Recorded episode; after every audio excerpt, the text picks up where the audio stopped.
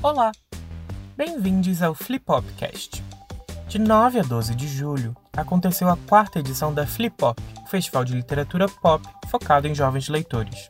Por conta da pandemia, este ano o festival organizado pela editora seguinte foi online, com transmissões ao vivo no canal do YouTube da editora.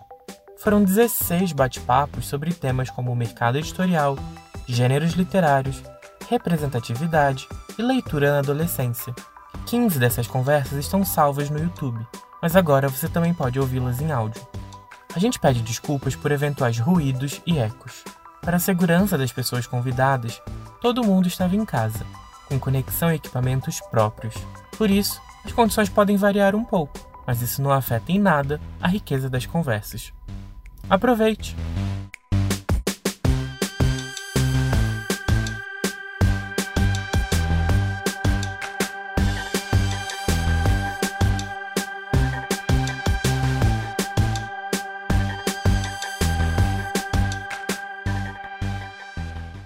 Mesa 14. Jovens que fazem poesia, jovens que leem poesia. Com Bruna Vieira, Acá Poeta e Lorena Pimenta. Mediação de Paulo Santana. Eu mesmo, no caso.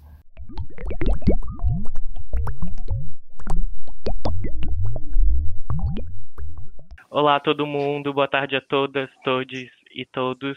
É, a gente está aqui com esses três jovens poetas, a Bruna Vieira, a Lorena Pimenta e o João, o Acapoeta, e é uma grande honra receber vocês aqui. Eu sou o Paulo, eu sou graduando em letras, eu tenho um perfil no Instagram onde eu falo sobre livros, e além disso, há quatro anos eu trabalho no marketing da Companhia das Letras.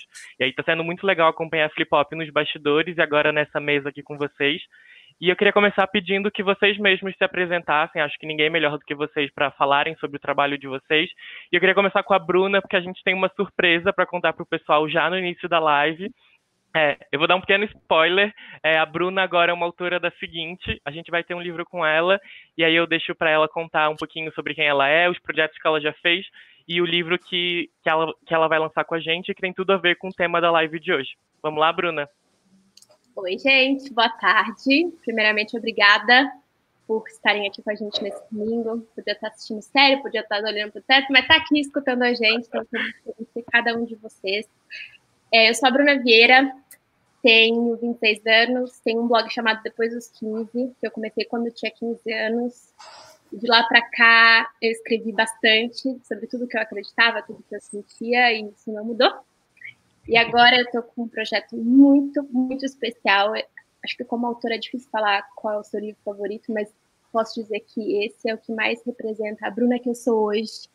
Vai ser um lançamento que está previsto no fim desse ano. As coisas estão meio confusas para todo mundo, mas a nossa ideia é lançar até o fim do ano. E é um livro de poesia. É, eu escrevi um poema que postei no YouTube, de forma, assim, numa madrugada, acordei, coloquei para fora. Sabe quando, sei lá, você tem um pensamento, quase como se eu tivesse vomitado aquelas palavras de algo que estava me fazendo mal, e virou um, um vídeo, um arquivo muito especial que impactou muitas pessoas, que é o meu corpo virou poesia, e esse poema me inspirou, e agora ele vai ser um livro com muitos outros poemas que eu acho que vocês vão gostar muito e se identificar em toda a jornada que esse livro vai levar vocês. Então é isso. Até o final do ano, eu estou trabalhando nele agora, nessa madrugada eu estava, e eu estou muito feliz em publicá-lo com a editora seguinte. E é isso. Muito legal. E você, Lorena, conta um pouquinho de você pra gente. Então, gente, eu sou Lorena Pimenta, eu tenho 29 anos, sou carioca, e eu sou idealizadora e uma das autoras do Chorar de Alegria, nosso livro de poesias, publicado pelo selo Globo Out da Globo Livros. E é basicamente isso, galera. Publico minhas poesias pelo Instagram, sou formada também em audiovisual, enfim, gosto de cantar. Basicamente essa sou eu. Legal. E você, João? Eu sou o João, do Ederlen. É uma galera tem muita dúvida na, na, pronúncia do meu nome. Eu sempre recebo essa mensagem, como pronuncio o seu nome. É, eu tenho 23 anos, tenho três livros publicados, é, três livros de poesia, sendo um deles um trabalho com O Pequeno Príncipe e os outros dois livros é, de poesia com trabalho com a Companhia das Letras. Uh, em específico, o primeiro é o livro dos ressignificados, que a maioria das pessoas deve me conhecer por isso, pelo, pelo dicionário poético de ressignificar palavras. E eu compartilho da, da, do sentimento da Bruna, de as coisas estão confusas, então o quarto livro está nascendo, tá para vir, espero que para o fim do ano, mas as coisas estão confusas e é isso. Sempre fiz poesia, sempre fui apaixonado por escrever, todo, quase todos os gêneros é, literários. E é um prazer estar aqui, ainda mais com pessoas que eu gosto muito e que eu admiro.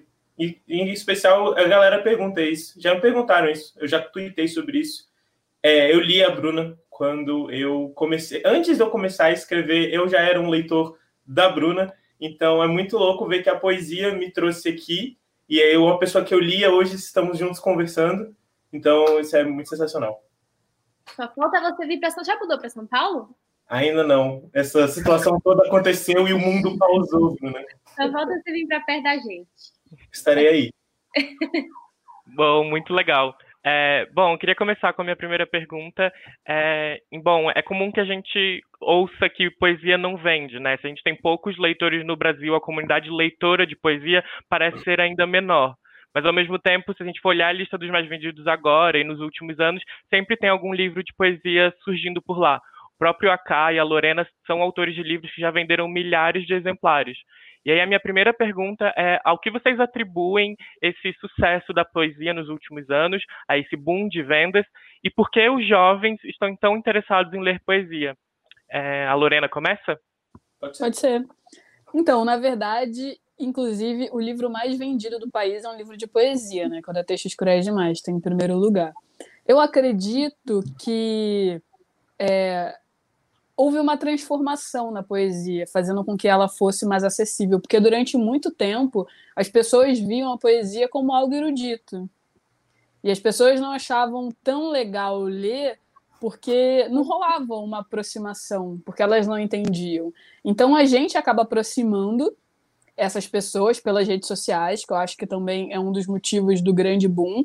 Até porque, por exemplo, se você é um autor que publica, um, publica romances, obviamente você vai ter uma relação legal com o seu público nas redes sociais, mas nós, enquanto autores que publicamos poesia, a gente está sempre postando o nosso trabalho. Então as pessoas conseguem ter uma demonstração do que a gente gosta de escrever, da identificação que eles têm com o nosso trabalho. E eu acho que junta isso tudo. Essa questão da, da mudança no que é a poesia no nosso país, a aproximação através das redes sociais, e também porque eu acho que a poesia humaniza as pessoas e também traduz muito do que elas sentem. Muitas pessoas às vezes leem um texto meu ou de alguns amigos e falam: caramba, eu não sabia que eu estava sentindo isso, eu não, não sabia o nome certo para dar. E agora eu consigo me entender. Então, de certa forma, a poesia é até mesmo terapêutica, na minha opinião. E você, João? É, esse, esse ponto de que a poesia ela, ela sempre foi elitizada, né? Uh, historicamente, ela foi elitizada. Os autores que faziam poesia, eles faziam para poucos. A, a coisa, ler poesia era para poucos. E eles faziam dessa forma, né? Sempre foi dessa forma. Quando a gente simplifica a linguagem que a gente usa nas poesias, e não necessariamente simplifica, mas tem autores que simplificam, você torna esse conteúdo mais acessível. É, o que a gente mais vê aí é na época de colégio, quando a gente vai estudar poesia, uh, as pessoas já fecham a cara, sem nunca terem lido poesia, ou terem lido poucas poesias. Porque a gente pega autores que uh, já escreviam em outra época, ou que já tem uma outra linguagem, e também escreviam uh, para um público mais estudado. Então, você junta isso, um adolescente de 12 anos, de 13 anos, não vai querer ler, não vai gostar, vai travar, são pouquíssimos os que vão desenvolver aquela vontade. Então, quando a gente simplifica a poesia também e escreve com as nossas palavras, a gente traz as nossas gírias, o nosso cotidiano, os nossos termos e faz se entender, né, mais pessoas leem. E aí, com a, com, juntando com a rede social, que alcança milhares de pessoas e que no intervalo de, de um jogo e de outro, é, antes de ir para uma festa ou indo antes de dormir, a pessoa está mexendo no celular, pá, do nada, uma poesia ali.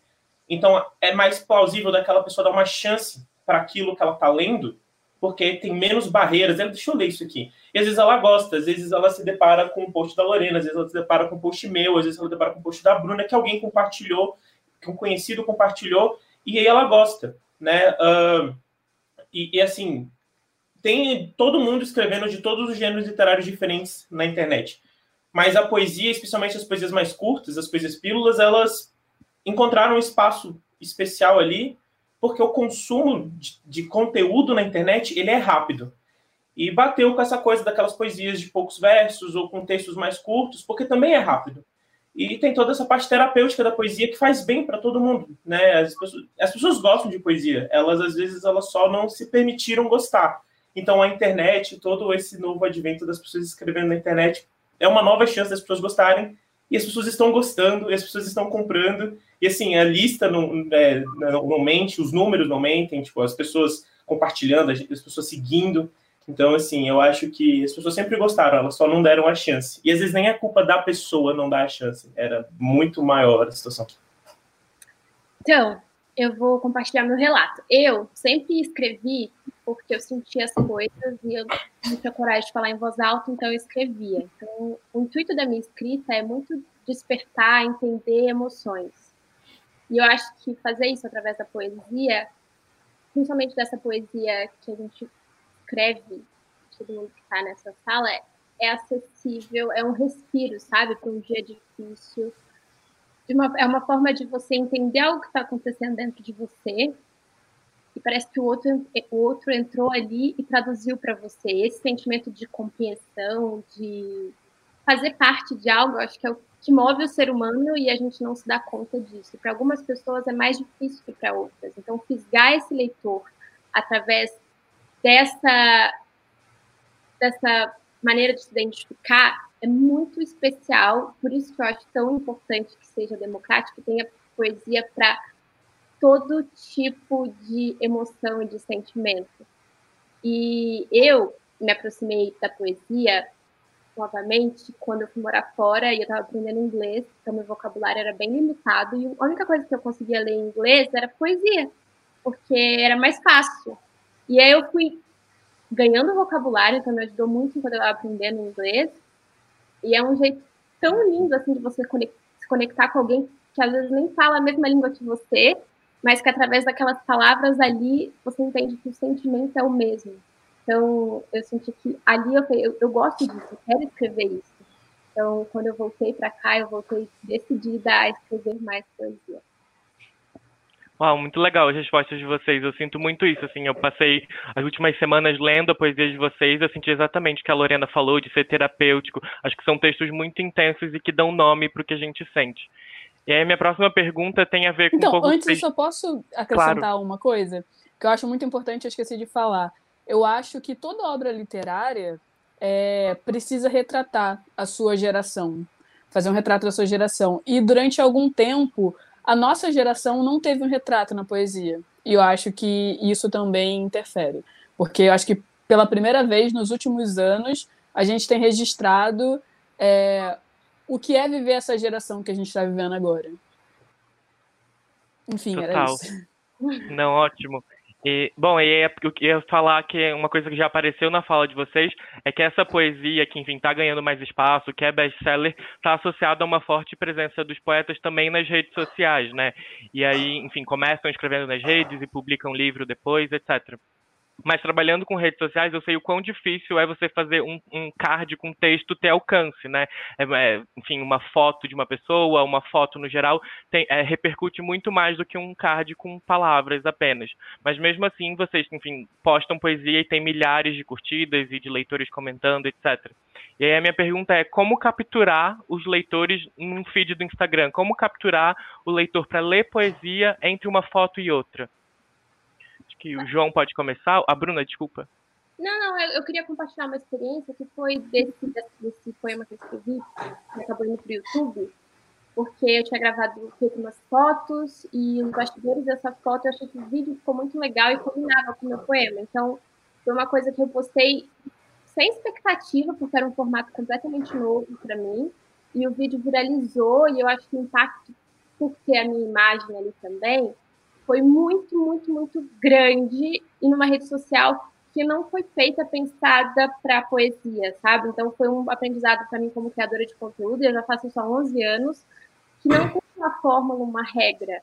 às vezes você junta uma coisa com a outra e você cria algo novo, algo seu, uma identidade para o seu texto ou para a sua obra, sabe? E isso aconteceu comigo como uma experiência nesse vídeo e é algo que eu pretendo fazer mais e mais vezes. Usar podcast, então talvez eu já postei esse, esse poema no meu podcast também, que é uma forma, um lugar que as pessoas consomem conteúdo, às vezes indo para o trabalho ou no banho, na academia e tal. Então, é uma forma de você chegar ao seu leitor, não necessariamente ele abrindo livro, sabe? Tem outras formas de você fisgá-lo para o seu livro, para o seu trabalho.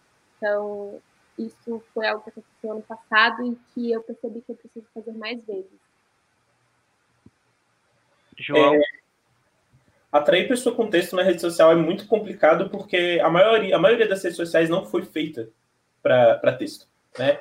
Uh, uma, uma, rede de, de vídeos e que só tem vídeos tem um espaço para legenda, mas não tem o costume de ler a legenda. Né? O Instagram ele foi feito para imagem, ele foi feito para ser uma rede social de fotos. Né? Antigamente, o Facebook era um dos melhores espaços para a gente compartilhar texto e poesia, porque lá de fato existia postagens que eram só texto. Eu não tenho essa opção no, no Instagram ainda de só publicar um texto. Eu sempre precisei de uma imagem. Então, já desde, desde sempre há uma dificuldade porque as redes sociais não foram é, feitas para uh, tornar eficiente o alcance de um texto. Não, é, não obstante, a, a, o Instagram e o Facebook eles cortam o alcance de imagens com muito texto. O que dá para entender porque uh, eles têm responsabilidade com o conteúdo que está ali e é muito mais difícil eles identificarem frases uh, do que uma foto. Né? Eles conseguem saber o que tem conteúdo sensível numa foto, mas quando a gente chega numa imagem com letras escritas, a variação de fontes torna um pouco difícil uma máquina identificar o que está escrito ali e ainda mais saber o sentido daquela frase. Então, assim, uh, escrever já tem um monte de barreira. O que a Bruna falou é, é, perfeito, porque hoje em dia o que eu mais vejo é a junção do texto com o vídeo. Falar a sua poesia, declamar a sua poesia, fazer um vídeo com você ou com, outros, ou com outras imagens, hoje em dia é o que mais ajuda a sua poesia a, alcançar, a, a, a ir para os outros, porque a internet, as redes sociais ajudam esse tipo de conteúdo. Mas não quer dizer que fazer post só com imagem e, e texto, como eu faço, como a Lorena faz, como o Textos Cruéis faz, como o Matheus Rocha faz, uh, que isso também não funcione. Se fosse para dar uma dica, é, eu falaria para a pessoa tentar trabalhar menos texto na imagem e mais texto na legenda. Porque você cria um hábito nos seus seguidores de saberem, ah, na legenda dessa pessoa sempre tem coisa a mais. E ali você pode encantar ou pegar a pessoa. Então, assim, tem textos meus que a imagem tem duas frases, três frases. E a legenda tem um textão. E a maior parte dos comentários em relação ao post é sobre a legenda arroba fulano de tal. Cara, olha essa legenda. Então, eu acho que tem espaço, apesar de ter barreiras também. Só que é aquilo, se, se as pessoas gostam, elas vão passar para frente. E para mim, a coisa mais importante é você ser autoral. É você ser você mesmo e você encontrar o seu jeito de expressar aquilo, seja por uma imagem, seja por um vídeo, ou seja só por uma legenda. Se for autoral, se for seu, se for diferente, único, a, a chance das pessoas se interessarem mais, ou melhor, darem uma chance para você encantar elas e conquistar elas é bem maior. Então, acho que seria por aí. Então, é, se for para dar uma dica, eu acho que a primeira coisa é não se limitar enquanto ao conteúdo que você está produzindo, que é bem o que o Acapoeta falou. Porque se a gente for pensar só nos likes, nos comentários, a gente sempre vai apostar no mesmo, que é aquilo que está dando certo, e a gente até mesmo não vai se desafiar enquanto autores. Então eu acho imprescindível a gente ter essa liberdade de escrever tudo que a gente pensa, tudo que a gente sente, obviamente sem ferir as pessoas, e analisar o que, que tem dado certo com aquele público, por que, que tem dado certo, porque às vezes nem é questão do conteúdo, mas algum recurso linguístico que a gente escreveu, de repente em determinado texto você empregou uma metáfora que deu muito certo, em outro não. Enfim, você vai conhecendo o seu público. Ao mesmo tempo, começar a observar o horário que o seu público está mais online para você postar e obviamente, depois que você começar a, a, a, construir o seu público, pensar em recursos extras. Por exemplo, eu, Eu tenho um podcast que as pessoas gostam bastante. É, vira e mexe, eu estou fazendo live sarau, inclusive terça-feira agora é meu aniversário. E eu já chamei alguns amigos para a gente fazer uma live sarau com música, com poesia, para poder fazer com que o público desses amigos também vejam é, amigos meus e até mesmo eu recitando poesia para encontrar poesia de uma forma diferente, porque algumas pessoas têm uma certa, um certo preconceito com a poesia, justamente porque a nossa geração ainda não tinha o retrato do que ela sente. Então as pessoas ainda atribuem a poesia aquela coisa erudita, que não dá para se compreender muito. Então, quando a gente declama, quando a gente fala, a gente acessa o público de uma forma diferente. Isso eu acho importante, a gente tentar acessar o público de forma diferente. Quando eu pensei no Chorar de Alegria e eu reuni as meninas, logo de início eu já sabia que assim que o projeto é, terminasse de ser escrito, eu iria fazer algum projeto audiovisual para poder divulgar durante a, a pré-venda. Até porque, talvez por eu ser formada em cinema, é, eu vejo tudo muito em imagem, isso me pega muito mais. Então, o que, que eu pensei? Acabei de, de escrever o livro, até mesmo para poder chamar a atenção da editora, foi uma das coisas que eu usei. É, eu gravei é, cinco poesias do livro, sendo declamadas por cinco atrizes do, do meio que eu conheci, a gente mandou para a editora, a editora gostou, e o público na internet também gostou. Porque viram diferentes pessoas lendo é, as poesias, cada uma com a sua interpretação, cada poesia sobre um assunto, e isso tocou mais as pessoas, sabe? Lá fora, inclusive, eu acho muito bonito os teatros lotando para ver slams, é, inclusive EP, a galera produz EP, assim, lendo poesia, que é uma coisa que eu acho que precisa chegar aqui também. Só que a gente precisa se desafiar um pouco mais e experimentar esses recursos. Muito legal. Agora eu queria falar um pouco mais sobre a trajetória de vocês. É, eu queria perguntar quando e como vocês descobriram escritores, quando vocês descobriram que queriam se tornar escritores, mas eu queria saber principalmente por que escrever poesia e não prosa, né?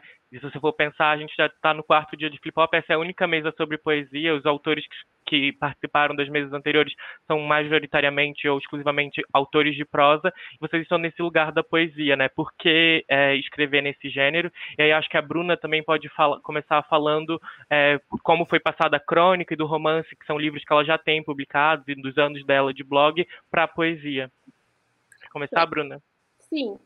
Eu sempre gostei muito de escrever sobre sentimento. Até quando eu escrevi romance, foi um desafio para mim, porque o formato do blog, o post, é muito aberto, né? Eu posso escrever do jeito que eu quiser, não tem regras. E eu sempre tive feedback imediato da minha audiência.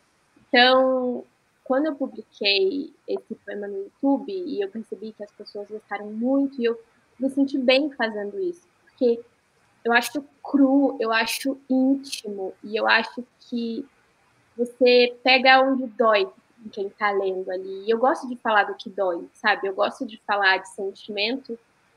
Então eu me encontrei nesse, nesse formato. E eu acho que para mim o desafio, até nesse último livro, porque inicialmente ele não seria só de poesia, né? Ele seria um mix e o feedback que eu recebi da editora foi: a gente gostou da poesia, a gente quer mais poesia. Então, como eu volto, eu faço uma crônica virar poesia. Então, foi o meu, meu para casa das últimas quatro semanas fazer esse movimento inverso, assim. E tem sido um desafio bom, assim, porque é, é quase pegar o texto, espremer e ver o que, que realmente o que realmente ali vai impactar quem está lendo, o que precisa ficar, o que precisa sair. Mas tem sido legal. E para isso eu tenho lido bastante poesia, porque até para eu entender mais sobre o formato, porque a minha escrita é uma escrita muito intuitiva, assim, eu acabo de sentir alguma coisa, eu ver alguma coisa, de eu estava fechando a janela e me veio uma ideia e eu falei, é isso, e virou algo muito legal. Então, eu vou seguindo a minha intuição, só que lendo bastante, eu percebo que junto com a minha intuição vem um pouco mais de técnica. Então, isso tem me ajudado bastante. Bacana. Lorena? Então, até mesmo os romances que eu gosto de ler, enfim, os livros de prosa que eu gosto de ler, eles têm uma pegada poética, como, por exemplo, aquele Caderno de um Ausente, do João Zanello. Ele sempre tem uma pegada poética, Walter Hugo Mãe. Então, acho que realmente é o que mais me toca, porque desde criança eu sou extremamente sensível, eu sou canceriana. Então, eu vejo as coisas de uma forma um pouco diferente. Então, acho que eu consigo é, me traduzir melhor na poesia. Apesar de que, se a gente for ver os livros que estão sendo publicados, inclusive pela gente, muitos são de, de prosa poética, então mistura um pouco a prosa com a poesia. E até mesmo o meu projeto agora é escrever um romance, também vai ser um romance poético, porque eu gosto dessa coisa da poesia. Eu acho que que de certa forma faz com que as informações não entrem por um ouvido e saia pelo outro, sabe? Parece que elas param para ter um tempo de, de serem processadas. Então é o que mais me toca, então eu gosto de entregar isso para as pessoas também. João? É, eu, eu comecei a escrever poesia ali por os 11 anos, uh, 11, 12 anos. Só que antes de fazer poesia, eu fazia prosa. Eu, eu ficava, eu lia Harry Potter, então eu ficava inventando meus próprios mundos e meus próprios personagens. Inclusive, meu primeiro personagem, ele foi inspirado no vilão de Sailor Moon, e eu simplesmente escrevia histórias dele. Ele era o Rosa Negra, ele era um ladrão de bancos. E eu escrevi histórias dele na, num caderninho no colégio. Esse foi meu, meu primeiro contato com a escrita. Só que eu já tinha tido contato com a poesia muito antes. É, meu avô gosta muito de poesia. E eu morei com ele um tempo e ele recitava poesia na casa. Então ele, ele recitava muito Mário Quintana. E as poesias dele também. É, e aí eu pegava já essa coisa da sonoridade. Isso já me atraía e eu acho isso muito legal. A, a rima atrai muito as crianças é, isso é um bom, um bom, uma boa ponte para as crianças virem para a poesia. E foi o que aconteceu comigo. Eu tinha essa paixão, essa admiração pela poesia, escrevia prosa, e aí nos meus 11, 12 anos, uh, eu tava, tava naquele processo de descobrir os sentimentos do mundo de verdade, né, por, por conta própria, e eu tava mal. Eu acho meio engraçado, assim, uma criança de 11 anos, tipo, desabafando. Sim, todo mundo sente em qualquer idade, né? E aí, uh, uma amiga falou: Ah, por que você não tenta fazer uma poesia? E eu fiz a poesia e fluiu de uma maneira muito natural para mim. E aí eu comecei a fazer essas duas coisas. Eu escrevi a prosa no meu tempo livre. E quando eu precisava, eu fazia poesia. Porque parece que quando eu precisava, quando o sentimento tinha que sair, só a poesia conseguia tirar aquele sentimento de mim. A prosa não conseguia a prosa era, sei lá, a prosa era o meu amigo de, de, de rolê e a poesia era aquele meu amigo que me recebia em casa e me deixava falar horrores. E aí eu fui me aproximando ainda mais da poesia e mais da poesia, fazendo mais poesia, porque ela fluía de forma muito natural. E aí, às vezes, eu fazia cinco poesias e não conseguia fazer um texto em prosa. E aí que eu conheci entrei em contato com a prosa poética. E, e me encontrei bastante ali, e foi bem próximo, foi dois anos antes, foi, sei lá, 2014, e aí, em 2016, eu fiz os ressignificados. Eu fiz o primeiro ressignificado, que na verdade ele era uma declaração, que era que é o ressignificado de interesse. Era basicamente eu dizendo que tinha interesse por alguém. E aí eu fiz isso numa forma de poesia, e eu falei, não, isso aqui parece um dicionário. E aí eu botei em prosa.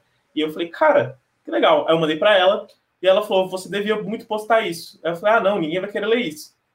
E aí eu postei. E me apaixonei ali pela prosa poética, os ressignificados nasceram, e aí tem muita questão da internet, né? Uh, eu postava diversos conteúdos e gostava de fazer todos eles, todos eles eram bem meus. O público gostava mais de alguns, então eu meio que fui filtrando, fui dando é, prioridade para o que o público gostava, porque eu também gostava de fazer, então eu estava fazendo por mim, mas estava aproveitando que eles gostavam também. E os outros tipos de conteúdo eu ia fazendo, mas aguardando. Tem um monte de coisa guardada aqui, tem histórias de fantasia, romances policiais, romances poéticos, tem um monte de coisa guardada. Mas foi, foi indo por aí e cá estamos nós. Mas a poesia sempre veio de uma maneira muito mais fluida para mim, muito mais natural, sabe? É tipo, sabe quando você mergulha, você fica no mar e você só deixa, você só fica boiando? Para mim isso era poesia e nadar era a prosa, sabe? Era a contação de história. Isso foi bem poético. muito. É muito mais fácil fazer metáfora. A, a, minha terapeuta, ela deve. Não sei o que, que ela acha. Por quê? Eu faço mais metáfora do que realmente conto as coisas. Porque é muito mais fácil eu explicar uma metáfora do que eu falar a coisa. Não entendo. Enfim, metáforas. Façam mais metáforas. Mas sabe, sabe o que eu sinto? Que a, a, poesia que me foi apresentada na escola, no ensino médio, era uma poesia que eu não me identificava ainda, não entendia era um esforço muito grande para eu conseguir entender o que o autor queria falar e não se conectava com o que eu sentia. E eu sinto que o tipo de poesia que a gente faz é bem o que o jovem está sentindo, sabe? E isso, nessa época da vida, eu que escrevo para adolescentes e jovens há muitos anos, eu sei o o quanto é raro, às vezes ele não tem essa conversa em casa, não tem uma estrutura familiar para poder falar sobre o que ele está sentindo naquele exato momento. Depois que a gente passa da adolescência, a gente esquece como é intenso, como é difícil viver coisas pela primeira vez. Então, quando está vivendo um amor pela primeira vez, fora pela primeira vez, uma paixão platônica, você quer que alguém traduza aquilo para você ou que alguém sinta algo como você sente. Eu acho que a poesia é um jeito de mostrar que está tudo bem, que você não está sozinho e que esse é um sentimento importante, assim como todos os outros, o amor, o ódio, a raiva. Então, a gente valoriza muitas coisas como ser humano, ai, bem, fama, não sei o quê, mas sentimento é, é uma riqueza muito grande e a gente, muitas pessoas colocam isso lá embaixo na lista de prioridades, sabe? Porque você também, o que você sente é também um pouco do que você é, sabe? E você entender isso é um pouco de você se autoconhecer. E para mim, o processo de escrita foi muito essa autodescoberta, sabe? De olhar para mim, de entender quem eu sou, quem eu tenho coragem de ser, quem eu quero ser quando eu estou lá fora, quem eu quero ser quando eu estou aqui sozinha escrevendo. Então, eu acho que a poesia é o convite para a pessoa olhar para si, não só reflexo no espelho, mas olhar para dentro, entende? Então, por isso que eu me apaixonei, que é basicamente o que eu tento fazer com as minhas crônicas, com os meus posts, até com as minhas fotos, que as pessoas às vezes falam, ah, suas fotos são tão suas, assim, você olha e fala, essa foto é da Bruna, parece que é uma poesia que conta uma história, mas sim, eu conto história é. através de tudo que eu vejo, porque é a minha visão. Então, acho que a poesia é um, é um jeito muito bonito de fazer isso, e eu me orgulho de fazer isso por uma idade que a gente normalmente é mais carente e precisa de mais abraços quentinhos, sabe? Porque nem sempre, todo, nem sempre a pessoa tem isso em casa.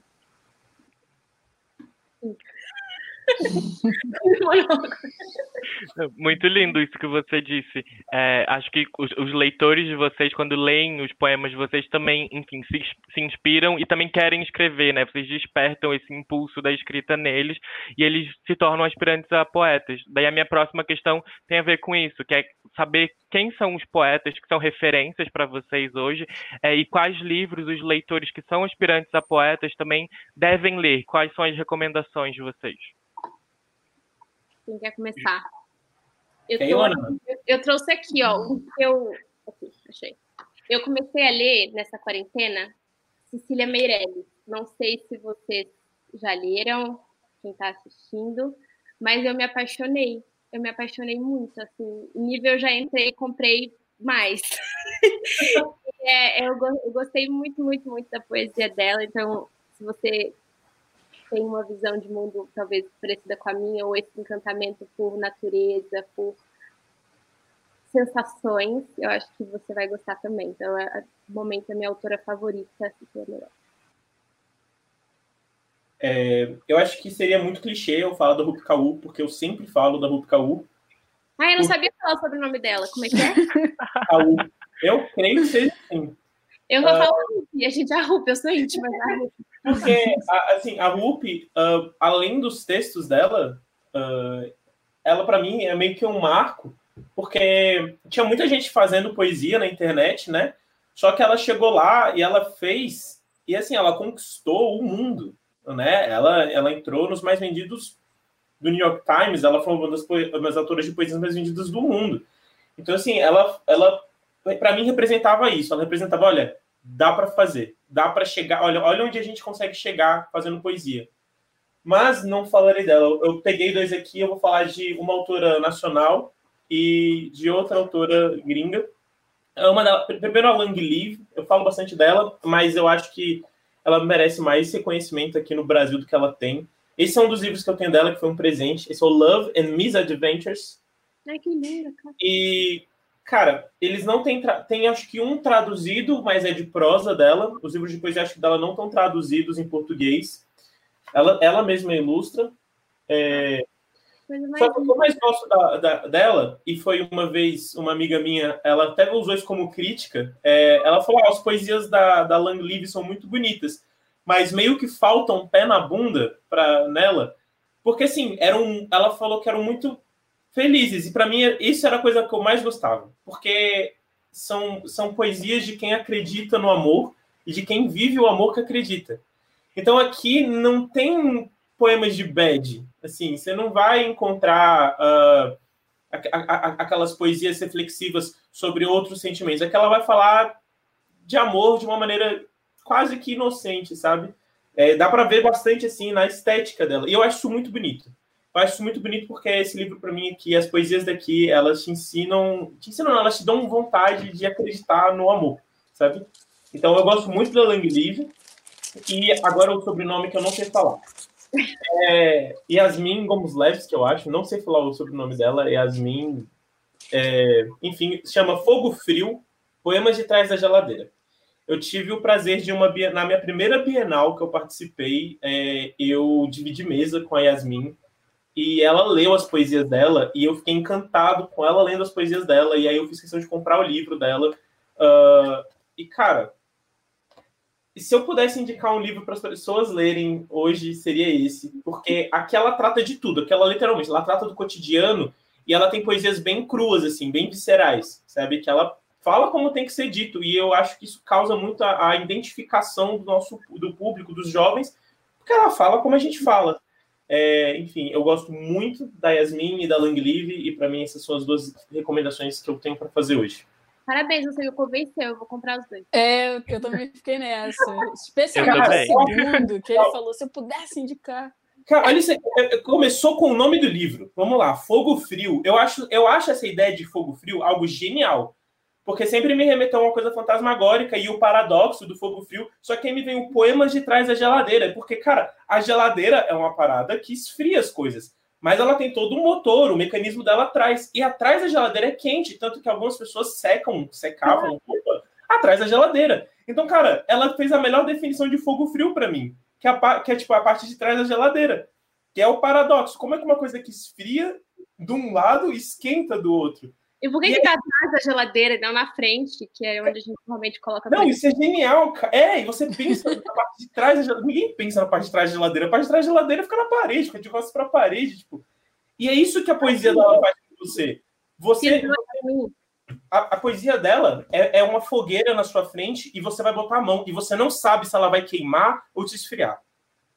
Essa é a poesia dela. Então você começa a ler, você não sabe o que esperar. E você acha que vai queimar e não queima. Você acha que vai ficar frio e fica quente. É muito Porque- louco. Tá tudo bem também. Hã? Se queimar, tá tudo bem. Não, mas essa é a experiência. Se queimar, que irado, mas a parada é que você não sabe o que vai acontecer em seguida. E pode parecer óbvio. É que, é que nem você botar a, a mão na água. Você acha que vai molhar e do nada fica seco. É isso, você botar a mão no fogo e fica frio. Fogo frio, poema de trás da geladeira, Yasmin Gomes Leves. Melhor pessoa para vender livro, gente. Não, Pelo amor de Deus. Yasmin. É, A Yasmin não é uma autora com centenas de milhares de livros vendidos. Eu acho que não, não pegou lista. Ela é atriz, é uma grande atriz, uma atriz sensacional. Mas eu, eu quero, meu papel aqui, ó, leiam este livro. É isso. Pronto, fica aqui o Vou meu. comprar quando sair dessa live. Me convenceu, até anotei o nome. Ó, eu gosto muito de ler poesia, o que eu mais leio é poesia. E eu gosto de procurar uma galera independente. A editora Sete Letras, por exemplo, publica muita poesia independente, então eu saio comprando e eu não decoro tanto o nome dos autores. Às vezes eu posto a foto no Instagram indicando, eu não decoro tanto. Mas vou falar aqui desse livro aqui, que eu gosto bastante, que eu escrevi isso para você, do Ian S. Thomas.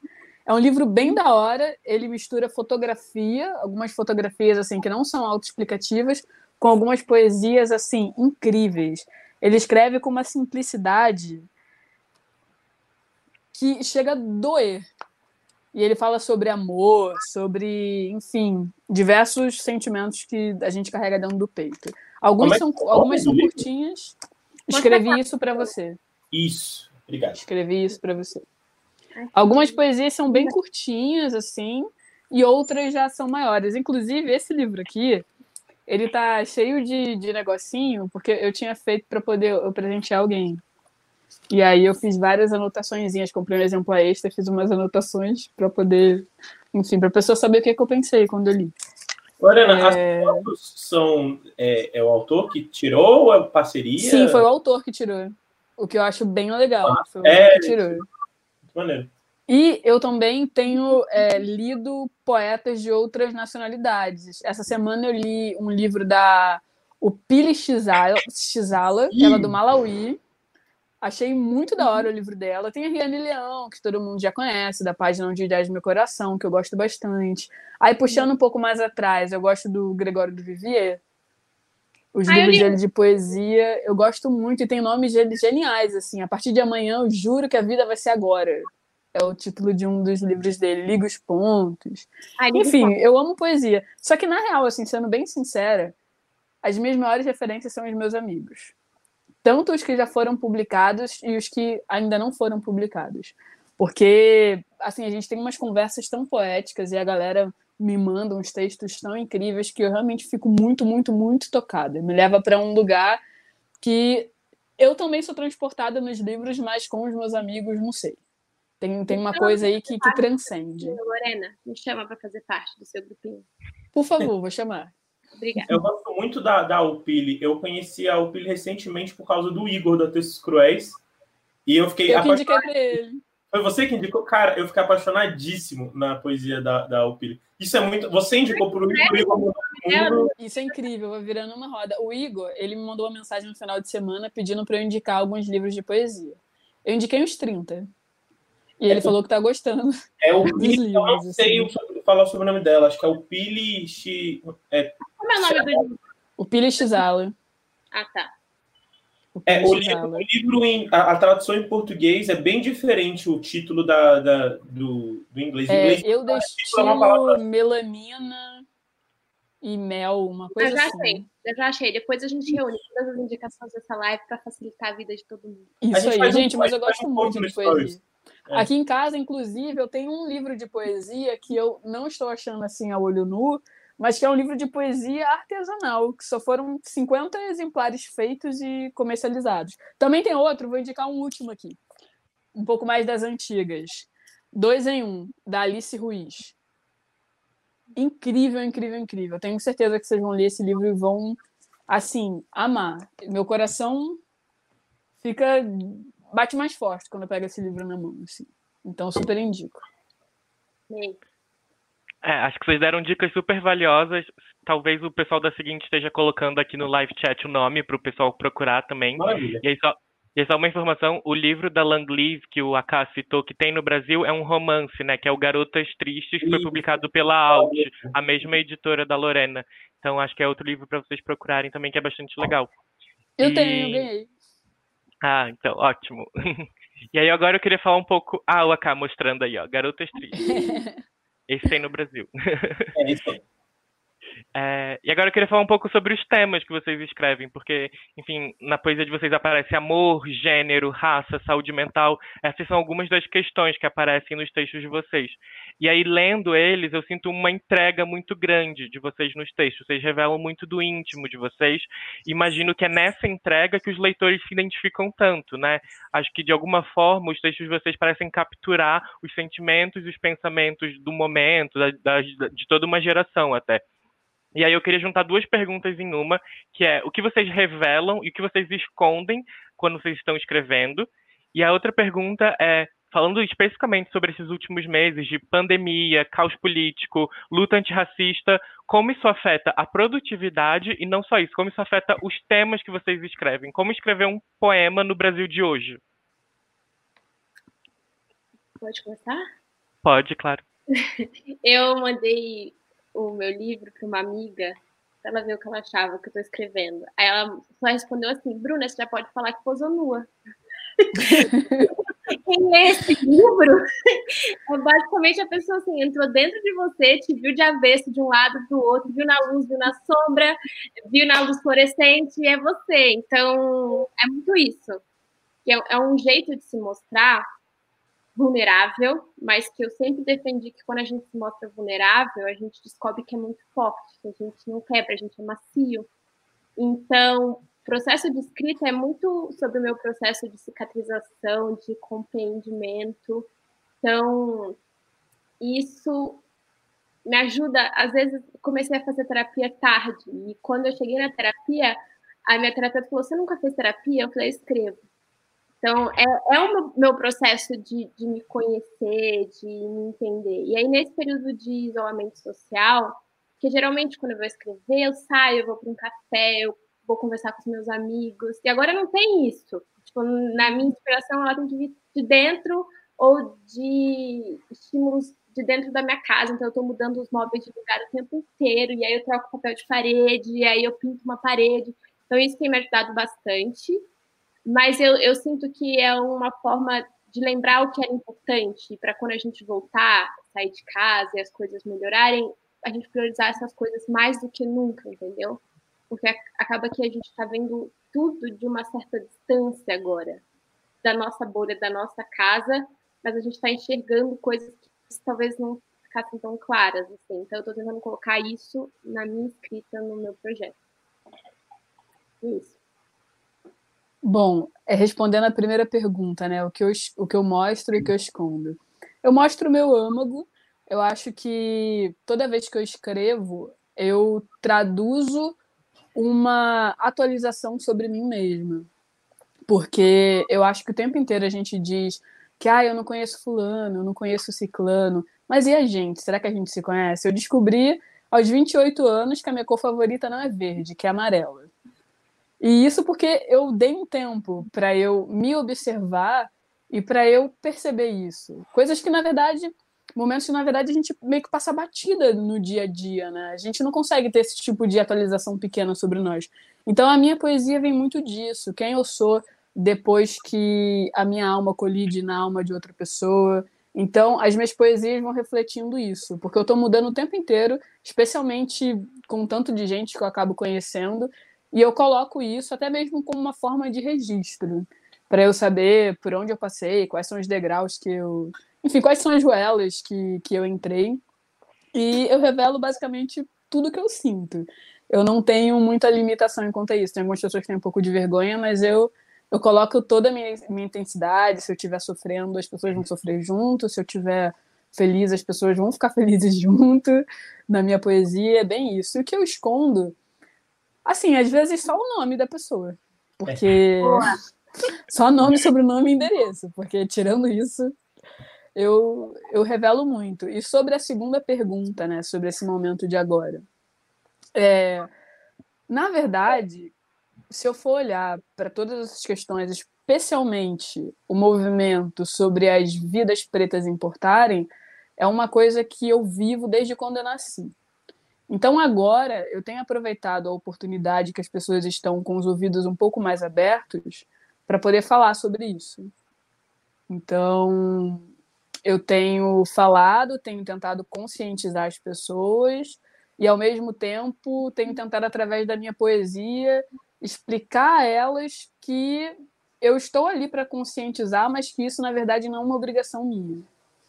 E mostrar o que, o que tem acontecido não só agora, mas já há algum tempo, e por que, que essas pessoas não viram isso antes?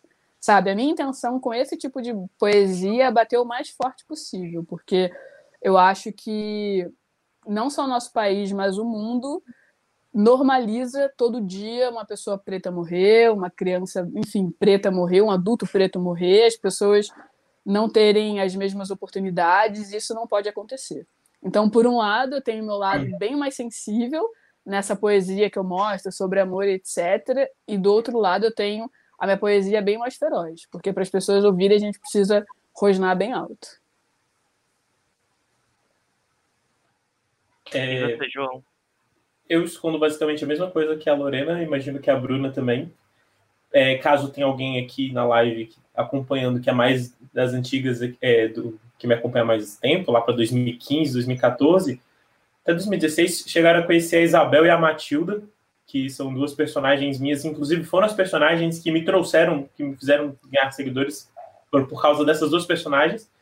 Obviamente, os nomes não são esses. mas eu não sei vocês, imagino que também, o processo de pensar, ok, estou escrevendo sobre essa pessoa. Qual é o nome dessa pessoa?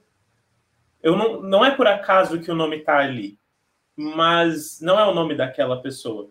E eu gosto desse processo de imaginar, de construir qual vai ser o nome desse personagem, dessa pessoa que eu estou retratando nos meus textos. E é uma, pode ser uma razão que ninguém entenda, e ninguém nunca vai entender, mas você entende. E provavelmente aquela pessoa entenderia também.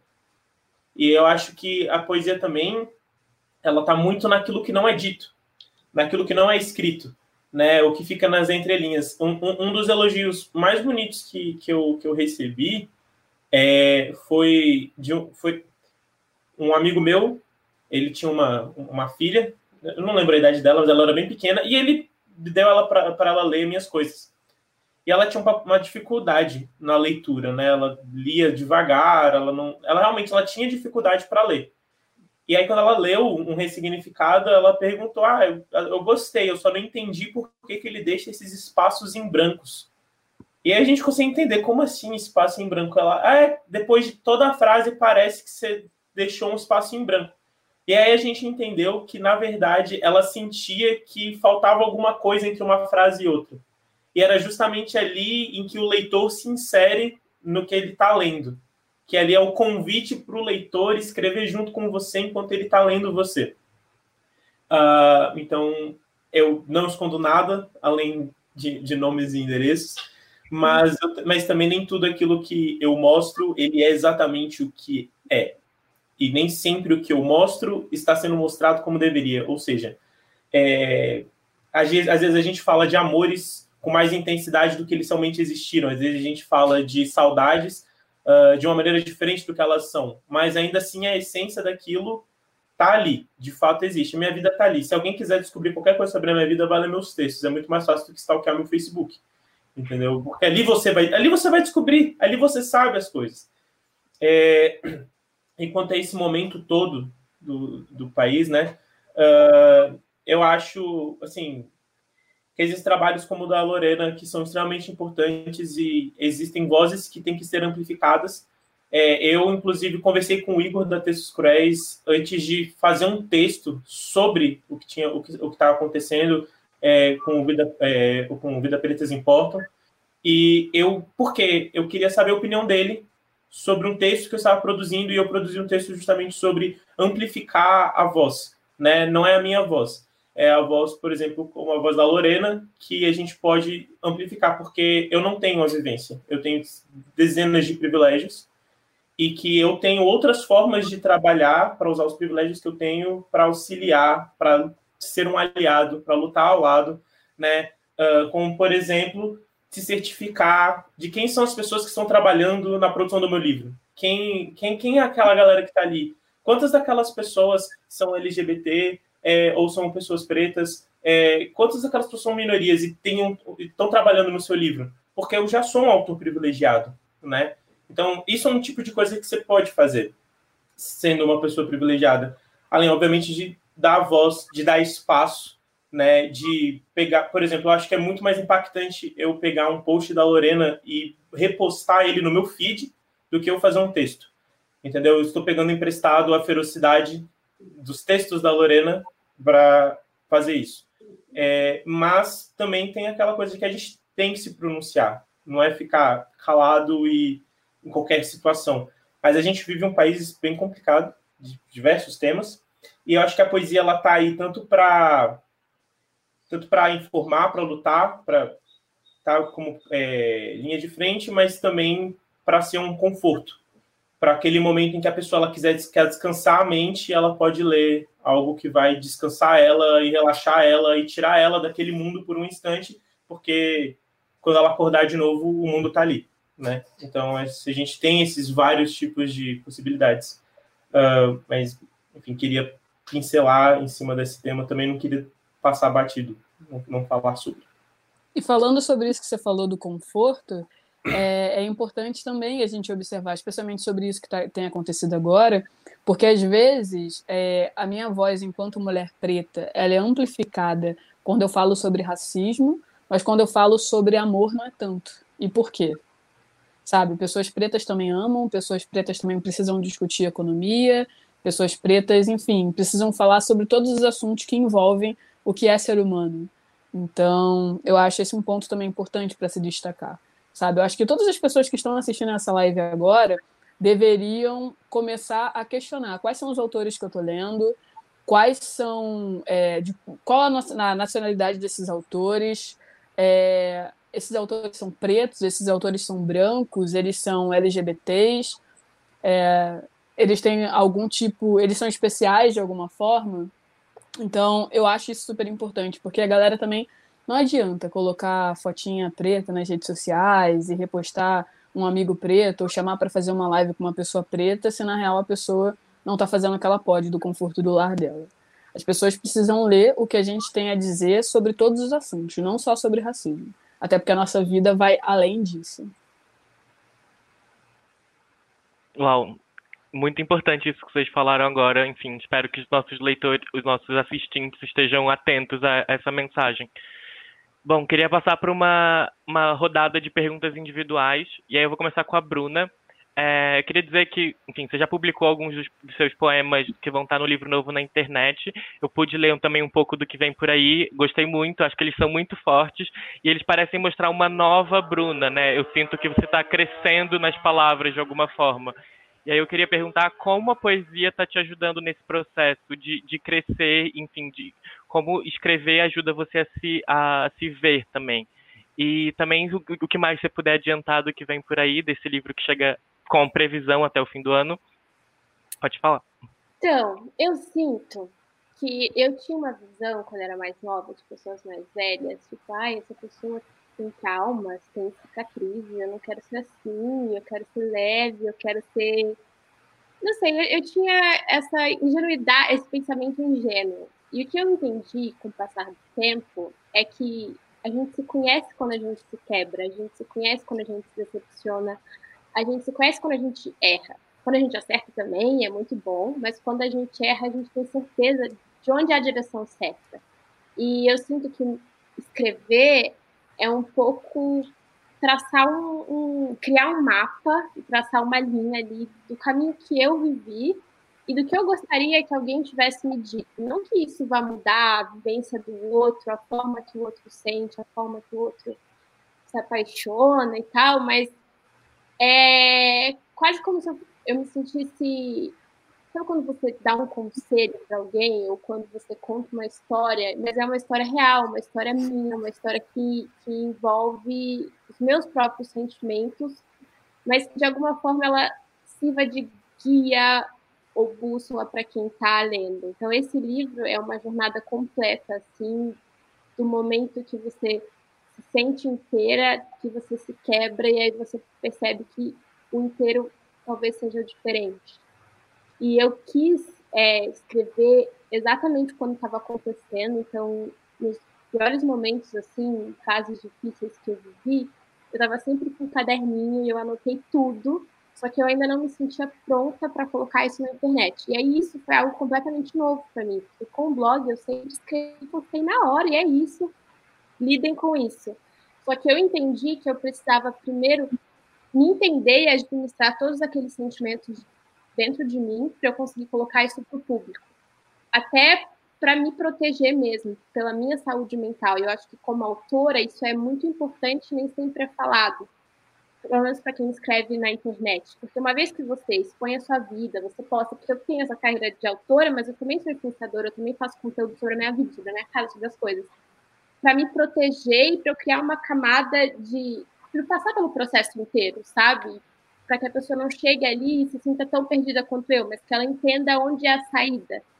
E cada um tem a sua saída. Então, esse livro ele, foi a minha saída, a minha forma de me conhecer, até porque essa coisa que você disse de crescer e tal é muito um movimento para dentro, sabe? De você se olhar ao invés de olhar para o outro.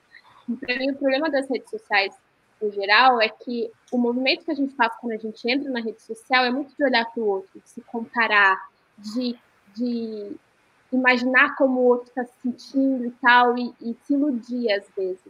Então, o livro vem como aqui tá a verdade, sabe? Aqui tá o sentimento que tinha por dentro e que eu não conseguia falar, e agora eu consigo escrever? Eu tô ansiosa para esse lançamento. Muito legal. É, Lorena, o Chorar de Alegria é um livro coletivo, né? Que você escreveu com Sim. quatro outras mulheres. E aí, enfim, nem sempre vocês estavam no mesmo lugar, vocês se conectaram digitalmente, assim como nesse momento que a gente está agora.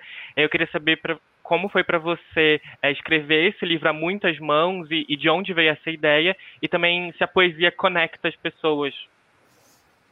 Então, na verdade, a ideia veio de uma Bienal do Livro, em que eu observei que a maior parte dos, pais, né, dos painéis eram, enfim, autores homens que estavam lá falando, etc. E eu estava sentindo uma necessidade de mulheres na poesia, de formar um coletivo onde as mulheres pudessem se ajudar, enfim, escrever sobre seus sentimentos. Então me veio essa ideia. Eu contactei as meninas pelo Instagram, eu lia o trabalho delas, gostava, admirava, e cada uma tinha alguma coisa em específico que eu queria reunir nesse projeto. Então eu mandei convite pelo Instagram, elas aceitaram no mesmo dia, a gente já montou o grupo no WhatsApp e eu comecei a trabalhar no livro. Não só escrevendo, mas organizando também. Então, eu tive todo um processo de ler o trabalho delas, e eu era a única do coletivo que lia o trabalho das outras, porque durante o período de escrita eu pedi para que uma não visse o trabalho da outra, para que elas não se limitassem, no sentido de pensar que a é, a Maísa escreveu sobre um determinado assunto, então eu não vou escrever. Então, elas só começaram a ler o projeto a partir da metade dele, que eu achei interessante, para poder, enfim, a segunda parte dele ser é, ter um outro tipo de inspiração. É, para mim foi, foi muito louco, porque eu estava no último período da faculdade, fazendo TCC, organizando todo o material que as meninas mandavam, e eu conversava individualmente com todas elas. É, às vezes um texto enorme tinha uma poesia isolada de quatro linhas e a gente conversava, olha, é isso daqui que é o mais importante daqui, vamos colocar só essa parte. Então, mas ao mesmo tempo foi muito gostoso criar essa unidade, que eu acho muito especial quando alguém de dentro do projeto, quando uma das autoras cria e manda para a editora um pouco mais mastigadinho.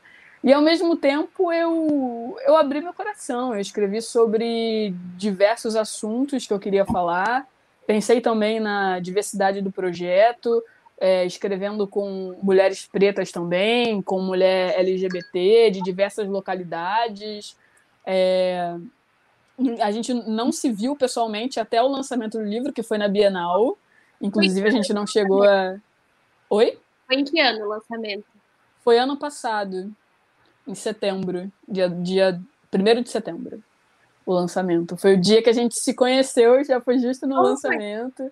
Foi? mas foi, foi, muito gostoso. Cara, foi, foi diferente e ao mesmo tempo legal, assim, diferente no sentido de que a gente já se conhecia, porque uma já conhecia as poesias da outra, uma já sabia sobre a rotina da outra, mas ao mesmo tempo foi muito especial, sabe? Não tirou aquele brilho. Então foi muito, foi muito bonito. Enfim, eu quis trazer para o livro também a minha vivência enquanto mulher preta. No entanto, tem um texto chamado Pantera Negra, tem outro falando do cabelo.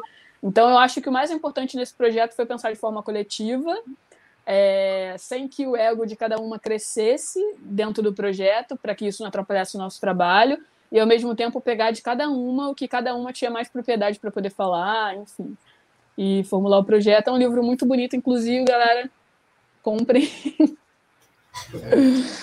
É, e é isso, a gente fala das nossas dores na primeira parte dele, é, diversos tipos de dores. Aí, ó, o AK já tem. Diversos tipos de dores, desde, desde a minha dor enquanto mulher preta, desde a dor da Maísa enquanto lésbica, porque ela já passou por muita coisa, inclusive durante o processo de escrita do livro, então ela traz essa vivência. A Carol, em relação ao, ao, contexto familiar dela também, alguns relacionamentos que não foram legais. A Jéssica também coloca muito isso do, do familiar. Enfim, a gente fala sobre o que é ser mulher na sociedade, e na segunda parte a gente vem com um processo de cura, porque o livro ele rasga bastante. No entanto, a Giovana Cordeiro, que escreveu o prefácio, ela falou que ela. Eu mandei para ela uma amostra do livro, ela lia duas poesias passava a noite chorando. então, na segunda parte já vem a cura. Na primeira a gente rasga e na segunda a gente costura. Mas, enfim, foi muito gostoso. A gente colocou tudo que a gente sentia dentro do projeto e ele está muito completo. Muito legal. E a Cá, é, uma coisa legal dos seus livros é que dá para ler os poemas individualmente, né, num post do Instagram, folheando o livro, mas tem uma linha narrativa por trás, né, uma, uma história de um, de um amor que constrói desde o, primeiro, o seu primeiro livro e o próximo que ainda vai sair pela paralela. Eu queria saber, enfim, se você quer comentar um pouquinho sobre essa, essa, essa história que está nas entrelinhas dos poemas. É, eu vou comentar por cima, tá? Porque contar a história demora uns 10 minutos, então vou fazer por é, Os Ressignificados, que é o primeiro livro, meu, meu processo, meu, minha ideia era contar uma história de um amor do início ao fim. Uh, e que foi justamente o amor que trouxe o primeiro ressignificado, que foi o de interesse. Nem todos os ressignificados aqui são para a mesma pessoa. Na verdade, para aquela pessoa específica, devem ser uns 30. Só que o projeto surgiu por conta disso. E, na verdade, a, a, é, a proposta de ressignificar é de olhar para o mundo, para as coisas que a gente vê todos os dias, mas não para de fato para ver. Como, por exemplo, nossa cor favorita, que é, é a mesma por décadas, e quando a gente para e fala, olha, talvez não seja mais. Porque o, quando a gente é criança, a gente aprende que o verde é a cor da grama. E é a cor da grama. E é a nossa referência. Mas depois de 30 anos, Verde pode ter sido a cor do, do, do seu primeiro carro, pode ter sido a cor da fachada da, da, da, casa que você foi morar sozinha pela primeira vez, dos olhos do seu sofá, dos olhos de alguém importante. Ou seja, o verde muda. E às vezes a gente não para para pensar nisso. Então, alguns dos significados aqui são esse processo, porque no, dentro do processo de amar alguém, há um processo de descoberta de si, porque a gente começa a olhar um pouco mais para dentro. E aqui é, eu fiz essa divisão nos capítulos, né? Uh, o jardim, o zodíaco, o coração, a mente, a cidade e a história de nós dois. Uh, passando bem por cima, é como se no jardim, para vocês terem uma ideia, ele representa o primeiro encontro, o encontro por acaso, porque você está no jardim, você está fazendo outras coisas, você está passeando, você está relaxando, e você se depara com alguém e você se apaixona. Então é como se fosse o primeiro momento em que você se apaixona. O zodíaco, ah, você botou signos do zodíaco, mas é, ele representa aquele primeiro encontro de verdade, sem ser o primeiro encontro físico ou de alma, mas quando vocês falam, vamos num encontro, tenho interesse em você. Por quê? O que, que acontece no primeiro encontro? Por mais que nenhum dos dois acredite em signos, para quebrar o gelo ou para evitar o silêncio desesperador do primeiro encontro, alguém vai soltar alguma de signo. E se um dos dois acredita, mais ainda. Então, a conversa signos são conversas quase que onipresentes em todos os primeiros encontros da nossa geração, e ele representa isso. Então você vai crescendo aqui, é o momento em que você conhece o coração da pessoa, que são aqueles meses intensos, os primeiros meses que tudo é lindo, a mente, que são os, os meses seguintes, em que você descobre os medos, os traumas, o passado, se ela se dá bem, se ele se dá bem com a mãe ou com o pai, quais são as relações que tem com a família e com os próprios fantasmas. A cidade, que simboliza a rotina, porque depois de ir no mesmo restaurante 43 vezes, realmente é diferente, e vocês vão ao cinema para ver os melhores filmes porque vocês querem de fato ver um filme, e que ficar em casa às vezes é muito mais gostoso do que fazer algo, e que você começa a fazer as coisas pela fazer as coisas pela primeira vez se torna um desafio e vocês vão atrás disso. E é a história de nós dois que é o, é o resultado de um amor. Porque quando você passa por todas essas etapas, ou, ou a história de vocês dois acaba, ou ela continua. E aqui a gente fala disso. E o segundo, o próximo livro, que é um livro de ressignificados também, eu quero, eu quero mostrar o que, que acontece depois de um grande amor. Depois do fim de um grande amor. O que vem depois? Como que a gente ressignifica um grande amor? E, eu, e Aqui não dei nomes, no próximo darei. Esse livro fala da, da Matilda, o próximo livro falará da Matilda. E ele é o que o próximo livro é um livro de significados que diz e depois de um grande amor, né? E é isso. Tem aqui essas entrelinhas. O próximo vai deixar isso mais explicado. Mas espero que se você tem livros de significados, você nunca parou para ler desse jeito, você pegue aqui e você leia, porque se você abrir aqui, página 43, tem uma poesia, tem um texto poético e você pode ler e gostar e se impactar. Mas se você lê ele com esse pensamento, também conta uma história do início ao fim. Ah, ou, ou, ou será que a galera achava que eu tinha botado as palavras, a ordem das palavras por acaso, sabe? Tipo, ah, botei ilusão e tempo uma do lado da outra porque eu joguei num dado. Não joguei no dado. Eu pensei na ordem para contar uma história nas entrelinhas. E na, como eu falei da poesia nas entrelinhas. Só que o próximo livro eu vou eu vou rasgar as entrelinhas e eu vou pegar aquilo que estava por trás dos panos e botar para frente. Opa, muito legal. Enfim, acho que os leitores vão ficar instigados pelo próximo livro, que está previsto até o fim do ano também pela Paralela. Mas vamos ver aí novidades depois. É, agora eu vou fazer minha última pergunta. Então, pessoas que estão nos assistindo, mandem suas perguntas, que a gente vai ter uma rodada final de perguntas do público. É, e aí, antes de terminar, o Aká já falou do próximo projeto dele, a Bruna também já falou. Eu queria saber da Lorena, o que vem por aí, o que dá para dizer para os leitores agora. Então, estou trabalhando no meu primeiro romance. Vai ser um romance poético. É, não posso falar ainda muito sobre, mas vai ser um romance poético e, obviamente, preto.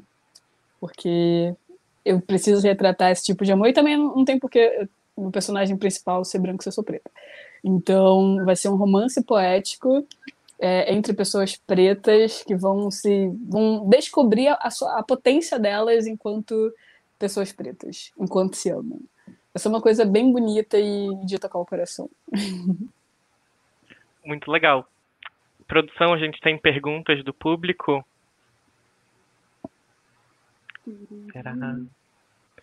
Luana Baldívia Gomes pergunta: vocês já choraram com algo que escreveram? Qual o momento que causou maior emoção? Quem eu quer choro. começar? Se eu estiver TPM, eu choro em dobro. eu choro. Eu sempre escrevo de madrugada e coloco música, tem uma playlist que chama Choradinha. e eu gosto, eu gosto de chorar. Eu acho que a gente tende a ter medo de chorar, assim como a gente tem medo de ter raiva. E são sentimentos amigos. Um conversa com o outro e um potencializa o outro. Então, eu choro muito porque eu dou muita risada. Então, não, quando eu estou escrevendo, é quando eu estou colocando para fora algo que até então era só meu, assim. Eu choro porque eu olho no papel e falo agora fez sentido. Porque é muito difícil você ter um sentimento dentro de você que às vezes te machuca, que te faz mal, e você se pergunta por que eu sinto isso, por que tá aqui. Mas a mágica de ser artista é que você pega e coloca isso para fora de você e tudo faz sentido. Então, às vezes até o sentimento mais, mais que mais te machucou vira algo lindo e algo que vai fazer com que outras pessoas cicatrizem mais rápido. E isso me emociona, então eu choro. E, e é isso. Qual foi? Não teve um. Acho que essa, esse Meu Corpo Virou Poesia, que é o título do próximo livro, foi um dos que mais me emocionou, principalmente quando eu postei, assim, que eu comecei a ver os comentários, assim, os comentários no YouTube são muito fortes e de tempos em tempos eu volto, tem novos comentários de pessoas que falaram, olha, eu assisti a esse vídeo em 2019, eu assisti agora outra vez, e cada vez tem um impacto diferente, e isso é muito legal e é mágico, então a gente pensar bruxos poderiam existir, eu acho que os autores são bruxos, a gente cria mágica nas pessoas, então é isso. E aí, Lorena? Então, eu, apesar de canceriana, meu ascendente é em Sagitário e minha lua é em Virgem. Eu não sou tanto de chorar com lágrimas, só que às vezes eu acho que os meus olhos são na ponta dos meus dedos, porque todo texto vem de um choro. Então é como se cada letrinha fosse um pinguinho ali, sabe? Então, todo texto meu vem de um choro, seja um choro triste, seja um, um choro feliz, seja um choro de coragem, toda emoção vem de um choro, de certa forma. Aliás, eu acho que eu escrevo para não chorar, fisicamente, no sentido da produção mesmo da lágrima. E, e o que mais me causou emoção foi um texto meu chamado Escorpião, porque eu acho que quando eu escrevi esse texto, que eu ainda não publiquei, inclusive, inclusive eu só li em live, é, eu encontrei a minha roupagem, sabe, minha roupagem poética eu consegui entender melhor o que, que eu aprecio na minha própria poesia. Eu fiquei muito contente com isso. E aí eu comecei a ler em algumas lives que eu fazia. E aí rolou uma parada engraçada, que depois, quando a live já estava no final, eu sempre perguntava para as pessoas, e aí, É, vocês querem que eu leia mais alguma coisa e tal? E a galera começou a pedir a poesia pelo nome, escorpião, escorpião, escorpião. Então parecia que era música. Então eu fiquei muito contente, porque foi a primeira poesia que as pessoas realmente me pediram e elogiaram pra caramba é, pelo nome, que é uma coisa que para mim é, é, surreal, assim, tipo, ter alcance de, de uma música. É isso. É, já, assim, a, a orelha do meu segundo livro, do Coração Granada, uh, foi uma amiga minha que escreveu, a Laura, e ela fala da vulnerabilidade. Ela disse que eu que é um livro muito vulnerável. É um livro que eu. Porque os textos ali eles são de momentos de vulnerabilidade. Eu sou uma pessoa vulnerável, eu me permito ser vulnerável. E sei dos ciscos, concordo com os ciscos de ser vulnerável, aberto emocionalmente, é, porque eu tenho a concepção de que uh, os sentimentos eles existem e a gente que deu nome para eles e basicamente o ser humano que tentou resumir os sentimentos em cima de nomes e descrições e que na verdade nenhum sentimento ele escolheu para ser ruim ou bom. A gente trouxe essas concepções baseadas naquilo que a gente sente. E aí muitas das vezes a gente é ensinado a fugir de alguns sentimentos, a evitar eles, como por exemplo o medo, ou a dor, ou a tristeza. E aí a gente se isola desses sentimentos, não se permite sentir esses sentimentos. E aí, na verdade, eu acho que quando a gente está sentindo um sentimento, é a emoção conversando com a gente e é uma é uma chance de entender o que é aquilo para a gente, como aquilo funciona dentro da gente. Então, ao ser vulnerável e eu permitir sentir tudo isso, como eu transcrevia esse, esse, diálogo interno que eu tinha era através das poesias. Então, muitas, muitas das poesias que eu já fiz são de momentos de extrema vulnerabilidade e de sentimentos extremamente dolorosos ou momentos muito tristes. É, e esses textos especificamente, eles quando eu revisito, quando eu vou visitar esses textos de novo, eu tenho aquele momento de novo, eu, eu evoco aquela sensação. Então, muitos deles trazem essa, essa tristeza. É uma poesia que eu escrevi, eu tenho algumas, especialmente na minha página do Facebook, que são maiores, mas uma das que eu escrevi que foi num momento desses e que toda vez que eu leio dá uma, um aperto, foi uma vez que eu fui visitar meu avô em Recife, e é, minha, minha avó tinha falecido há pouco tempo. E é, eu vi meu avô chorar pela primeira vez, de saudade, sabe? E aí isso me marcou muito, inclusive eu escrevi na hora, né? Então é, tem essa coisa da, da, tristeza de ver o meu avô chorar de saudade da minha avó. Virou poesia, é um momento que eu pus para fora naquele momento porque ficou apertado, e toda vez que eu revisito, me traz aquela vulnerabilidade de ter vivido aquele momento e eu falo, cara, aquele momento entristeceu o meu coração. E lendo a poesia, é um João agora que não está triste, lendo o relato de um João que esteve triste, e esses dois Joões podendo entrar num acordo de como a vida funciona. Não, e aquele e... João foi importante para você ser o João que você é hoje. Exatamente. Para ele que você é quem você é. E a gente quer matar. Eu, eu sinto que a gente quer matar os nossos eus do passado para nosso eu do presente sobreviver, mas isso não existe. Nosso eu do presente é a soma de todos os eus do passado. Então, não é que a gente tem que ter vergonha disso, né? Sim, é, aquele, é o diálogo do que você é com o que você foi. Porque assim você pode pensar naquilo que você será ou, ou não, entende? Mas eu, eu acho isso, é o passado ele tá aí para ensinar, para ser admirado ou para, enfim, ele tá ali para por uma razão. Senão ele não seria passado, ele seria nada, né? Mas ele tá ali por algum motivo. Nossa, muitos coraçõezinhos para vocês. Estou vendo aqui no live todo mundo muito emocionado e chorando com vocês. Vamos para a próxima pergunta? Vamos. Vitória Paz pergunta: qual o tema mais difícil de escrever para vocês? Bruna. Mais difícil? Não sei, eu escrevo bastante sobre amor e eu gosto, então para mim não é difícil. Mas sabe que esses dias eu fui escrever um trechinho para um tio meu, estava passando por um momento difícil e a gente queria escrever algo para, mesmo de longe, dar um conforto pro coração dele, assim. Eu acho difícil escrever para família, sabe? Escrever para pessoas que conhecem a gente desde sempre. E é, eu tenho uma relação ótima com a minha família, não tenho dificuldade de conversar com eles, e acho que talvez justamente por isso, assim, quando eu vou colocar em palavras, parece que tudo já está dito, já está óbvio, já está claro.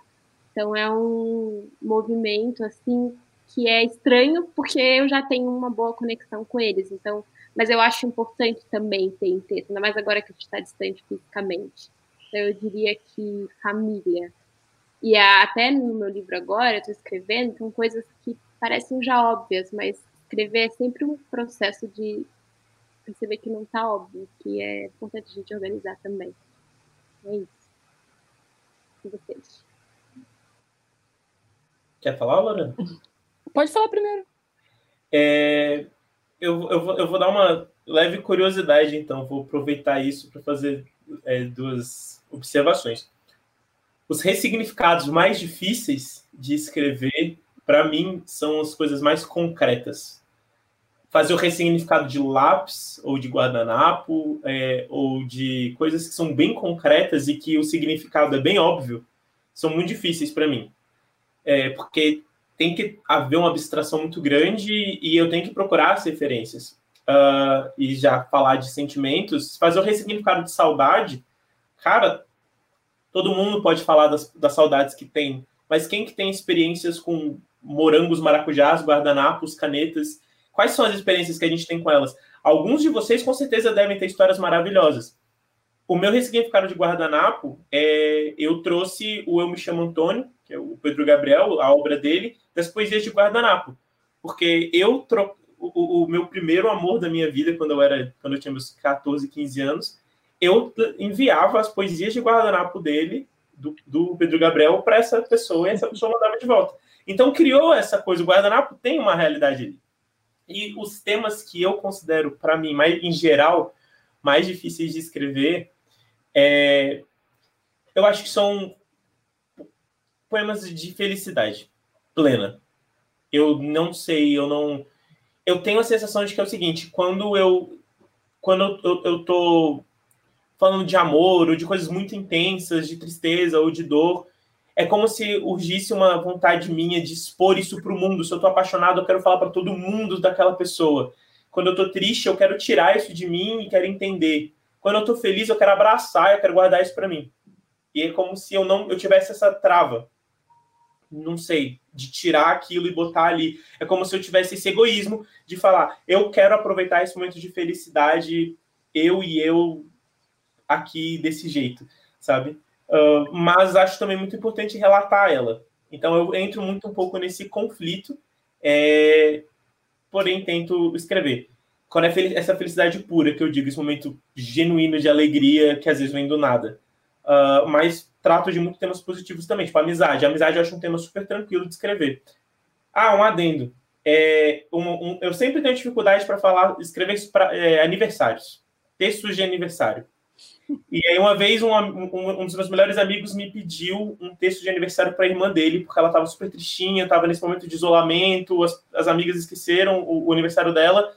E aí, eu não conseguia fazer. E aí, eu fui pesquisar poemas de aniversário e eu não achava nenhum. E eu falei, cara, parece que não fazem poemas de aniversário. Entendeu? Parece que os poemas de aniversário que existem, eles são guardados a sete chaves, não sei. Então, eu tive muita dificuldade de sair daquele tema do tipo parabéns, muitas felicidades, saúde, e de buscar isso. Porque eu não conhecia a pessoa para quem eu estava escrevendo, mas eu tinha um tema ali na mão, que era o aniversário. Porque é nosso, nosso primeiro reflexo, eu vou escrever uma poesia de aniversário para a Bruna, eu provavelmente vou botar as coisas que eu conheço dela, ou as coisas que eu vivi com ela. Mesma coisa com a Lorena. Se eu for escrever para a Lorena, eu vou falar dos livros, vou falar da Bienal. Terça-feira, tá? Terça-feira, vou falar, vamos lá. Mas se você não conhece a pessoa, o tema permanece o mesmo. Mas eu tenho essa trava, essa dificuldade de fazer poesias de aniversário. Então, assim, se eu fizer uma poesia de aniversário para você, Lorena, sinta-se extremamente lisonjeada, porque é um dos únicos. Então, para mim, o que é mais difícil de, escrever é o que não me dá margem para me iludir, quando uma coisa já é. E apesar de ser maior que eu, eu não consigo mudar para dar o final que eu gostaria. Sabe? Ou para dar o início que eu gostaria, para recomeçar. Então, isso para mim é, é sempre o mais difícil, porque eu preciso escrever numa forma quase que para dizer para eu mesma que, que aquilo acabou ou que começou uma fase que eu não gostaria que começasse. É, isso para mim é muito difícil, porque parte o meu coração. Então, eu só tenho como escrever as minhas lamentações, só tenho como escrever as minhas saudades, mas não tem como eu escrever sobre esperança. Todo texto que carrega um pouco de esperança é mais fácil. Agora, quando você escreve, por exemplo, sobre um término, quando você ainda gosta de alguém, isso dói muito, porque você escreve sobre uma dor que ela existe, que ela está sendo talvez maior que você naquele momento e que você não pode mudar, só o tempo. Então, tudo que eu preciso deixar ao acaso é mais difícil, sabe? Porque escrever, de certa forma, também é iniciar o processo da aceitação para mim. Então, quando eu escrevo sobre uma coisa, eu, eu percebo, eu estou começando a aceitar que isso terminou, eu estou começando a aceitar que isso começou, é, e dói, em um lugar que nem sempre eu sei lidar. Basicamente isso. Meu coração. a gente fica. É... A gente Eu até cheguei mais perto da câmera aqui. Pois é, fico sem palavras. Bom, a gente está terminando, nem senti passar o tempo, mas já está quase fechando em uma hora e meia. É, daqui a pouco eu vou chamar o Antônio de volta para fazer o encerramento. Então, acho que antes de terminar, vamos fazer uma rodada de leitura. Se alguém quiser ler um poema, talvez, para deixar os leitores mais animados. Pode ser. Lorena. É. E vocês? Não separaram? Momento da Lorena, hein? Tá. A gente Mas aquele... vai começar, que a gente já dá o nosso um minuto. Então eu tenho três minutos. Três minutos. Tem três minutos, Lorena. Então, no início da live, eu tinha pensado em ler uma poesia que retratasse o que, eu, o que a gente está vivendo agora, desses momentos da, das vidas pretas importam e etc. Só que eu acho que a nossa dor já está escancarada nas ruas. O que, as precisa, o que as pessoas precisam ver é o nosso lado mais humano. Então, eu quero falar sobre um amor preto. É basicamente isso. Essa poesia se chama Escorpião. Ai! Pegar meu. Tá. Antes de você, eu achava que o amor só conseguia ser bonito em metáforas. Eu andava pelas ruas me perguntando com quantos versos se faz um beijo, com quantas vírgulas se constrói a eternidade. Mas foi só te ver na minha frente pela primeira vez para entender que a maior beleza do mundo mora no silêncio. Eu não posso te fazer promessas. Eu não sei nada a respeito do futuro, mas se pudesse, esticaria o presente até que ele virasse ponte firme para amanhã. O meu você já foi tanta gente e agora é tu, o meu amor trocou de pele e veste a fusão dos nossos corpos. Toda vez que você se despede, o mundo acaba. Mas quando olha para trás, dando o típico tchau de quem gostaria de ficar, ele se refaz inteiro na expectativa do nosso depois. Às vezes, fecho os olhos e me lembro do meu nome encostando no céu da sua boca. Nesse instante, minha alma arrepia e reflete na pele. Eu desejo o tempero das suas células na minha saliva eu sonho com a sua presença. Você me desconcerta porque eu não consigo equilibrar o volume do que eu falo com as batidas que meu coração faz na aventura que é te ver. Esses dias eu refleti sobre o corpo humano e lembrei que 97 mil quilômetros é a extensão que temos de veias, artérias e vasos capilares. O que quer dizer que toda vez que eu te abracei, eu senti a paixão correr por todas essas veias. E considerando que essa extensão é o suficiente para dar duas voltas e meia na Terra, te querer fez o meu desejo circular em tempo recorde. Imagino que transar contigo seja como me afogar no mar. Dizem que é a morte mais bonita que alguém pode ter, que depois do desespero vem a calmaria de se deixar levar pelas ondas. E é, eu morreria caso te tocasse, mas eu renasceria e talvez o mundo não esteja pronto para tamanha felicidade, porque eu atravessaria as ruas cantando, eu trabalharia o dia inteiro lembrando de cada vez que o seu gemido me pediu para continuar. Te amar me causa medo, mas pelo visto todos eles insistem em pular no seu colo, pois eu respiro coragem toda vez que te vejo. E é por isso que eu me senti capaz de pegar o nada, que é tudo que existe entre nós, e transformá-lo em poesia para te sussurrar o que eu não tenho conseguido abafar. Eu te amo. Enfim. Nossa! Como é que você tem coragem de fazer isso comigo numa pandemia, entendeu? Em casa. Você me vem com essa vontade toda de me apaixonar. Pois cara, é, cara. Sensacional. Muito essa poesia bom, partiu gente. da dúvida. Eu não sabia o que eu estava sentindo e resolvi escrever. Lorena, e no final eu descobri. se você grava isso e coloca no Spotify, eu escuto, entendeu? Sério, porque tem, tem, um cara que eu gosto muito chamado Marcelo Gugu. E boa parte. Eu do... amo Marcelo Gugu. Inclusive, Escorpião tem a ver com a música Jame do Marcelo Gugu. Não é uma referência à música, mas a história tem a ver com a música. Cara, é sensacional. E, e tipo, eu, eu tô no carro e eu escuto o Marcelo Gugu, sabe? E tem, acho que é Onde Morrem os Elefantes, sabe? E Nossa, o Marcelo entrou no meu carro, tu vai ouvir Onde Morrem os Elefantes, entendeu? Como é que chama, Marcelo? Marcelo, Marcelo Gugu. Começa por a Jame. A Jame... E vai, e vai. Bruna, deixa sentir, escuta Marcelo Gugu. E é das antigas. Escorpião, cara, eu ia botar na playlist junto com uma. Ele entrou no meu carro, vai ouvir Escorpião, entendeu? Então, assim. Isso Mas aqui, você sai é do primeiro date pessoa e já coloca Escorpião. Ou vocês nem sabem. Ou seja, não é mais um pedido, entendeu? É uma demanda. Eu espero que o chat esteja te cobrando e que as pessoas te cobrem no Instagram todos os dias da sua vida até você botar no Spotify. Helena. Eu espero na minha mesa amanhã de manhã. Cara, na real, essa poesia ela vai ter uma coisa com o próximo livro e provavelmente vou fazer um vídeo bem da hora com essa poesia. Então é pra galera aguardar aí que vai ser da hora. E também tem outras que são faladas, que a galera vai curtir. Inclusive, terça-feira agora, minha live de aniversário, entre 17 e 19 horas. E eu vou declamar algumas poesias, e alguns amigos vão tocar, e vão declamar poesias também, e aí, enfim. Quem quiser conferir outras, só ir lá no Instagram. Falou que escorpião não tá em lugar algum. Se a pessoa for pro seu Instagram agora, não tem como ler outra vez? Não tem.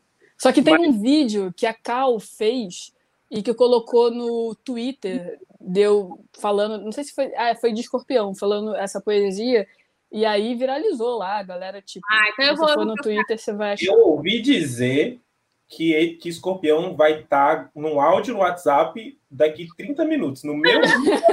eu ouvi dizer. Ouvi. Ouvi dizer. Ouviu dizer? Quem sabe? Olha, gente, o povo tá clamando por escorpião no, no, Spotify aqui no chat. Então, Lorena tem essa dívida com o público dessa live. Sim, Vamos botar uma poesia no top 10 virais Brasil, Lorena. Então tá bom, então. Então, se a galera me prometer isso, eu coloco eu, eu, eu, já estarei na campanha. Então, então tá ótimo. A campanha tá aqui. Então tá ótimo. Ó, galera, então tá prometido, o público vai apoiar. Então é isso. Muito obrigado pelo papo. Leiam Lorena Pimenta, leiam a Capoeta, leiam Bruna Vieira, são ótimos poetas. Leiam outros poetas contemporâneos que estão fazendo poesia agora no Brasil, sobre o que a gente está vivendo, sobre o que a gente sente. E muito obrigado pela presença de vocês.